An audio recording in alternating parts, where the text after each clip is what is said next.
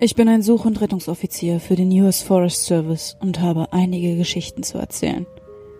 Ich war mir nicht sicher, wo ich diese Geschichten sonst posten sollte, also dachte ich mir, ich erzähle sie einfach hier.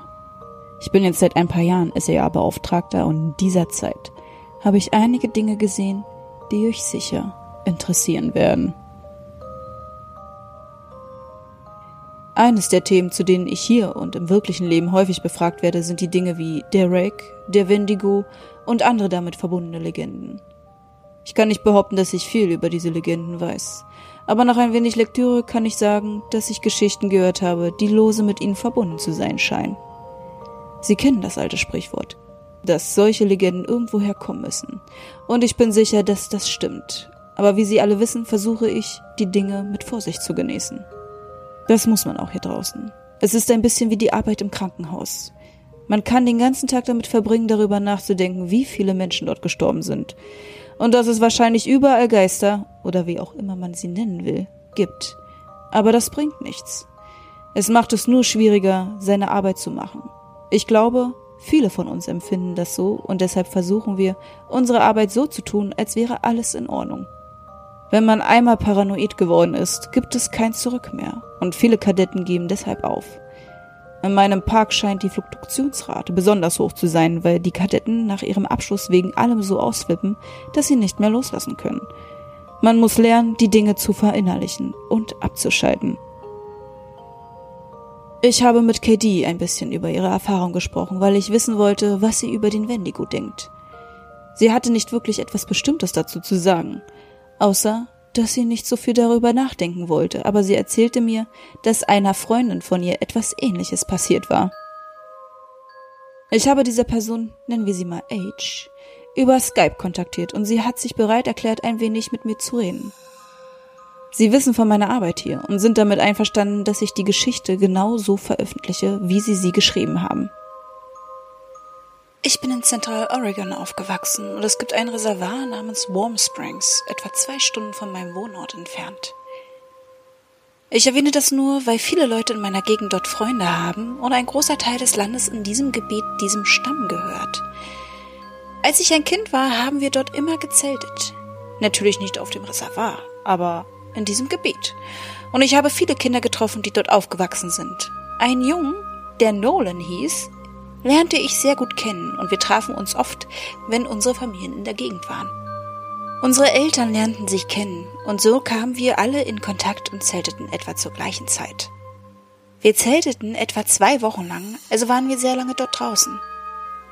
Unsere Eltern besaßen Wohnmobile, aber wir nahmen unsere Zelte und Sachen mit und schlugen sie meistens außerhalb des Lagers auf. Ich schlief nicht gern da drin, weil ich gerne draußen bin Jedenfalls waren Nolan und ich in einem Jahr dort draußen, ich glaube, wir waren etwa zwölf oder so. Wir wollten in der Nähe des Flusses zelten, weil wir das Nachtangeln ausprobieren wollten. Ich glaube, wir waren etwa eine halbe Meile vom Hauptlager entfernt. Weit genug entfernt, dass wir niemanden mehr sehen oder hören konnten. Daran erinnere ich mich auf jeden Fall. Wir haben den größten Teil des Tages herumgealbert. Ich erinnere mich zwar nicht an wirklich viel, aber irgendwann haben wir ein Feuer gemacht und ich war wirklich beeindruckt, weil er diesen Feuerstein oder so etwas hatte, mit dem er es anzündete. Ich hatte noch nie jemanden gesehen, der das gemacht hat, also fand ich das ziemlich cool. Er brachte mir bei, wie man das macht, und wir zündeten ein paar Sachen an, was im Nachhinein betrachtet wirklich dumm war, denn es war mitten im verdammten Sommer, und wenn ich mich recht erinnere, stand die Feuerwarnung entweder auf gelb oder orange. Aber zum Glück haben wir nichts Großes angezündet, und als es dunkel wurde, saßen wir herum und redeten über alles Mögliche. Worüber Zwölfjährige halt so reden. Ich weiß nur noch, dass er irgendwann über meine Schulter auf den Fluss schaute und mich fragte, ob ich etwas sehen könne. So wie unser Lager aufgebaut war, waren wir etwa drei Meter vom Fluss entfernt und wir befanden uns an der breitesten Stelle. Es waren es wahrscheinlich etwa 30 Meter bis zum anderen Ufer. Im Sommer wird es dort oben heiß, aber das Wasser ist immer noch kalt, was wichtig ist. Ich schaute über meine Schulter und sah, wie auf der anderen Seite etwas in den Fluss wattete. Von dort, wo wir standen, sah es aus wie ein Reh, aber wir konnten es wegen des Feuers nicht genau erkennen. Ich stand auf, um genauer hinzusehen und sah ein Geweih, also dachte ich, es sei ein Hirsch. Aber ich fand es seltsam, dass es ins Wasser wattete und eindeutig auf uns zuging, und ich fragte Nolan, was wir seiner Meinung nach tun sollten. Er starrt mit diesem seltsamen Gesichtsausdruck auf das Feuer und sagt mir, ich solle mich hinsetzen und den Mund halten. Was ich auch tat, denn so habe ich ihn noch nie gesehen. Er flüsterte mir zu, ich solle es ignorieren und einfach so weiterreden wie bisher, aber mir fiel nichts ein, was ich sagen konnte. Er sagte irgendetwas über eine Folge irgendeiner Serie, aber ich konnte die Rehe durch das Wasser kommen hören. Also achtete ich nicht wirklich darauf und ich versuchte immer wieder über seine Schulter zu sehen. Aber jedes Mal, wenn ich das tat, schlug er mir irgendwie auf den Arm und zwang mich, ihn anzusehen. Ich hatte nicht wirklich Angst. Ich erinnere mich, ich war nur etwas verwirrt. Aber dann hörte ich, wie das Reh aus dem Wasser kam und ich konnte irgendwie erkennen, wie es aussah. Und mir wurde klar, dass es kein Reh war. Denn was auch immer es war, es lief auf zwei Beinen. Ich wollte aufstehen, denn ich war total verängstigt, aber Nolan riss mich einfach wieder runter und redete lauter über diese Fernsehsendung und ich merkte, dass er genauso viel Angst hatte wie ich, wahrscheinlich sogar noch mehr. Er beugte sich vor und stieß das Feuer mit einem Stock an und er flüsterte, dass ich auf keinen Fall mit ihnen sprechen durfte. Ich konnte sehen, wie es näher kam und es stand direkt hinter Nolans Rücken. Ich war kurz davor, mir in die Hose zu machen, und ich glaube, ich wäre wahrscheinlich weggelaufen, wenn ich allein gewesen wäre. Aber ich wollte Nolan nicht allein lassen. Also blieb ich ganz still sitzen und warf heimliche Blicke auf das etwas. Es war nicht besonders groß, aber die Art und Weise, wie es sich bewegte, war einfach falsch, als wäre sein Gleichgewichtssinn gestört. Ich kann es nicht genau beschreiben, aber es war so, als würde es ständig zu weit nach vorne rutschen.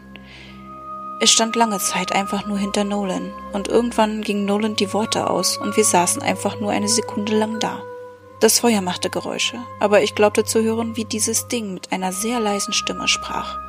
Ich konnte nicht hören, was es sagte, und ich lehnte mich ein kleines bisschen nach vorne und ich habe mir tatsächlich in die Hose gepinkelt, als es sich auch nach vorne lehnte. Ich konnte sein Gesicht nicht sehen, aber ich sah seine Augen. Sie waren trüb und milchig, und wenn Sie wissen wollen, wie sie aussahen. Suchen Sie die Szene aus Herr der Ringe, in der Frodo in den See fällt und all die toten Menschen auf ihn zutreiben. So in etwa sahen seine Augen aus. Alles, was ich sah, waren also diese beiden weißen Augen, die über Nolans Kopf schwebten und die sehr vage Form des Geweiß, das aus seinem Kopf ragte. Ich weiß nicht, wie mein Gesicht aussah, aber genau zur gleichen Zeit sind Nolan und ich da rausgerannt und wir rannten ohne Unterlass, bis wir wieder im Hauptlager waren. Meine Hose war leider mit Urin getränkt, also zog ich sie aus, als wir rannten, und warf sie in die Büsche. Wir hielten beide an, als wir vor dem Wohnmobil meines Vaters standen und nichts sehen konnten, was uns verfolgte, also blieben wir stehen und holten tief Luft. Ich fragte ihn, was das für ein Ding war, aber er sagte, er wisse es nicht. Er sagte, sein Großvater habe ihn nur gewarnt, wenn ihm in der Wüste etwas begegnete, niemals mit ihm reden oder auf etwas hören solle, was es zu sagen hätte. Ich wollte wissen, ob er es auch reden gehört hatte, und er sagte, dass das Einzige, was er verstehen konnte, Ich helfe dir. Ich glaube, es endete damit, dass wir im Wohnmobil bei meinen Eltern schliefen, und in der nächsten Nacht gingen wir wieder hinaus und sahen nichts mehr. Das erinnert mich in vielerlei Hinsicht an die Wendigo-Legende. Es gibt einen Ausdruck dafür, der meiner Meinung nach perfekt passt, nämlich dass der Wendigo der Geist der einsamen Orte ist. Ich weiß, dass ich manchmal, wenn ich da draußen in der Wildnis bin, wo ich weiß, dass meilenweit niemand um mich herum ist, diese seltsame Art von Verlangen verspüre, das ich nicht wirklich erklären kann.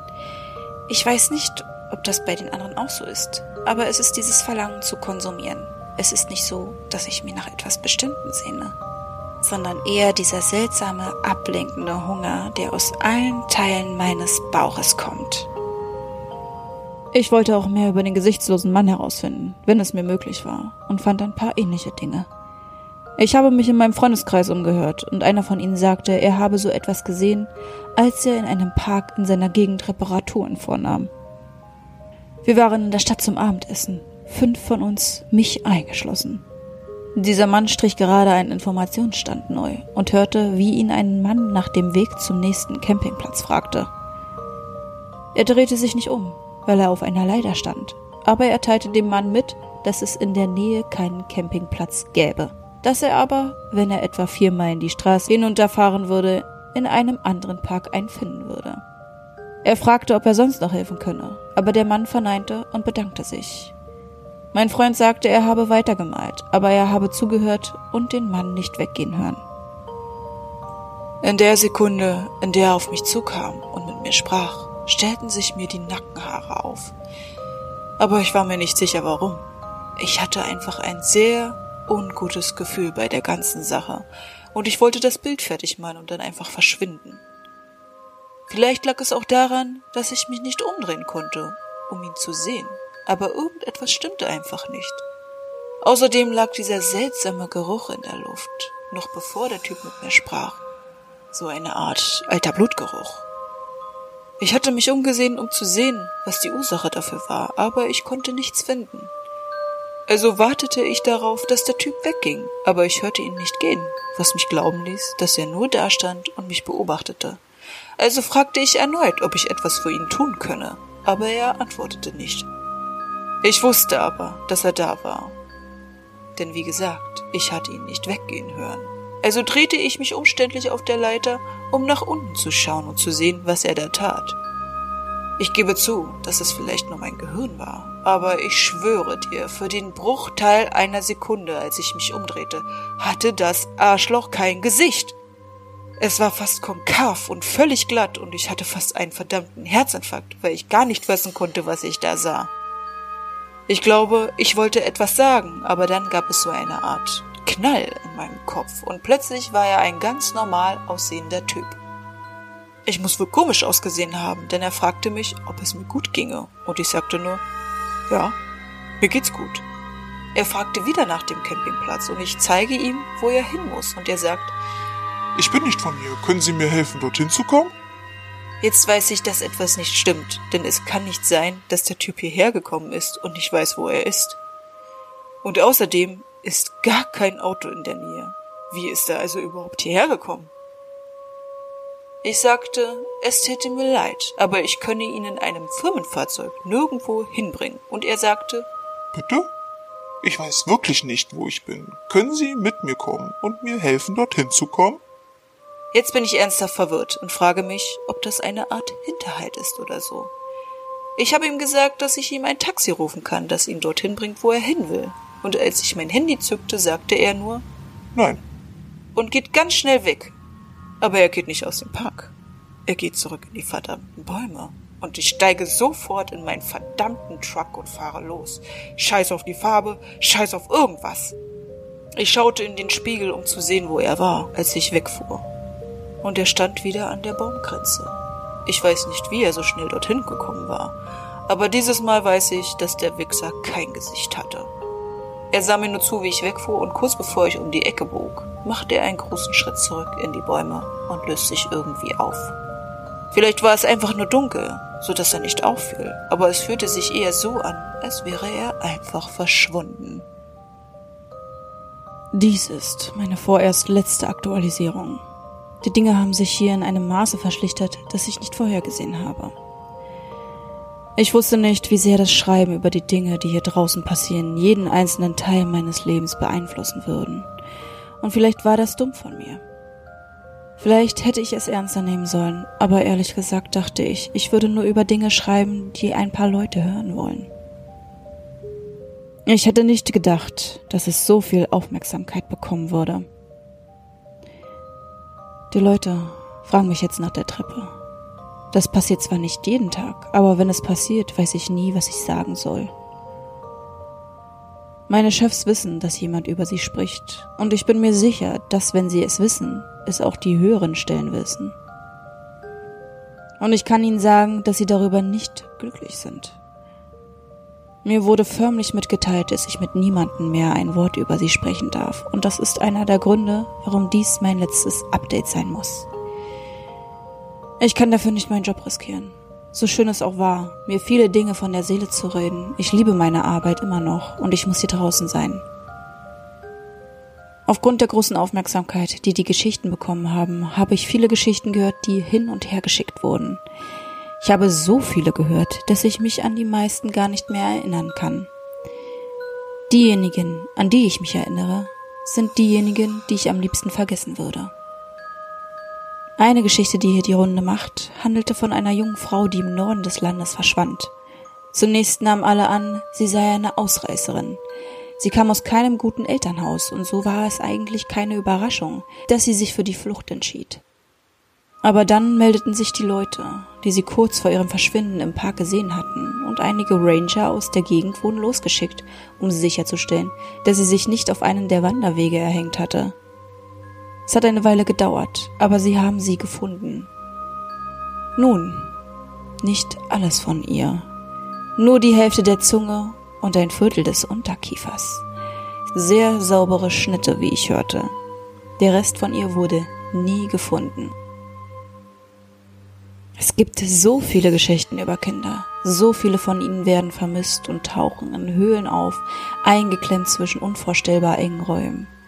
So viele von ihnen wurden auf Berggipfeln oder auf dem Grund von Schluchten gefunden. Fehlende Schuhe, fehlende Socken oder beides in einwandfreien Zustand, obwohl sie meilenweit vom Ort ihres Verschwindens entfernt sind.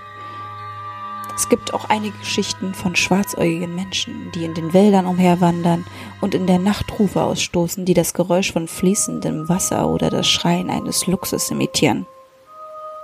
Ein Mann ging eines Tages zu einem Nachrichtensender, von denen er glaubt, dass sie ihm zuhören, und er erzählt die gleiche Geschichte. Er war auf Hirschjagd, hatte in einer sehr abgelegenen Gegend gezeltet und wachte auf, weil etwas an seinem Zelt kratzte. Er dachte, es sei ein Waschbär oder ein Fuchs, bis das Ding sein Gesicht gegen die Zelttür drückte, woraufhin er ganz deutlich eine menschliche Nase und einen Mund erkennen konnte. Er trat nach ihm, aber er sprang zurück und war weg, als er die Zeltklappe öffnete mit dem Gewehr an seiner Seite. Er gab zwei Warnschüsse ab, und als das Geräusch verklungen war, hörte er hinter sich ein Knacken. Ein Mann stand am Rande des Zeltplatzes. Dieser Mann trug keine Kleidung, aber er besaß auch kein menschliches Fleisch. Wie der Jäger beschrieb, bestand der Mann aus einer Art Mischung aus rohem Fleisch und Haaren, als hätte jemand überfahrenes Vieh ausgegraben und es in die vage Form eines Mannes gebracht. Das Gesicht war klumpig und nur eine grobe Annäherung an ein menschliches Gesicht. Das Ding öffnete sein schiefes Maul und aus ihm kam das Geräusch des Gewehrs, das der Jäger abgefeuert hatte. Es tat dies zweimal, bevor es das Geräusch des Zeltreißverschlusses imitierte und in die Nacht floh. Ein junges Paar, das in den felsigen Gebieten meines Parks unterwegs war, berichtete mir gestern, dass sie auf einem mir sehr vertrauten Gipfel etwas Seltsames gesehen hätten. Sie schauten abwechselnd durch ein Fernglas, als der Mann einen Wanderer bemerkte, der einen sehr steilen Teil der Felswand hinaufkletterte. Er sah zu, wie der Mann den Hang hinaufkletterte, und es fiel ihm erst nach dem Vorfall auf, dass diese Person keine Kletterausrüstung trug. Als der Bergsteiger den Gipfel erreichte, der etwa fünf Meilen entfernt war, drehte er sich um und sah den jungen Mann an. Er sagte, wer oder was auch immer diese Person sei, schaute ihn direkt an. Der Bergsteiger winkte übertrieben, bevor er in der Taille seitlich einknickte und vom Gipfel sprang. Der junge Mann hat leider nicht gesehen, wo der Kletterer gelandet ist. Ich schickte sie weiter und versicherte ihnen, dass ich mir die Sache ansehen würde. Ich habe gelogen. Ich werde keinen Bericht einreichen, denn es gibt noch zehn weitere Fälle dieser Art. Der Kletterer ist in dieser Gegend sehr bekannt. Ich hinterfrage ihn nicht mehr. Es gibt so viele Dinge, die ich nie verstehen werde, und ich würde Jahre brauchen, um all die Dinge zu erzählen, die ich in den letzten Monaten gehört habe. Wenn ich das Gefühl habe, dass mein Job nicht mehr in Gefahr ist, werde ich wiederkommen. Vielleicht in einem anderen Format, aber ich werde zurückkommen. Ich danke Ihnen allen, dass Sie zu mir gehalten haben und sich an den Dingen erfreuen, über die ich gepostet habe. Wenn Sie in die Wälder gehen, rate ich Ihnen sicher zu sein. Nehmt Wasser, Essen und Ausrüstung mit. Lasst die Leute wissen, wohin ihr geht und wann ihr zurück seid. Begebt euch nicht auf unerforschte Pfade, wenn ihr nicht genau wisst, was ihr tut. Und vor allem, fasst nichts an, seht nichts an und geht nirgendswo hinauf.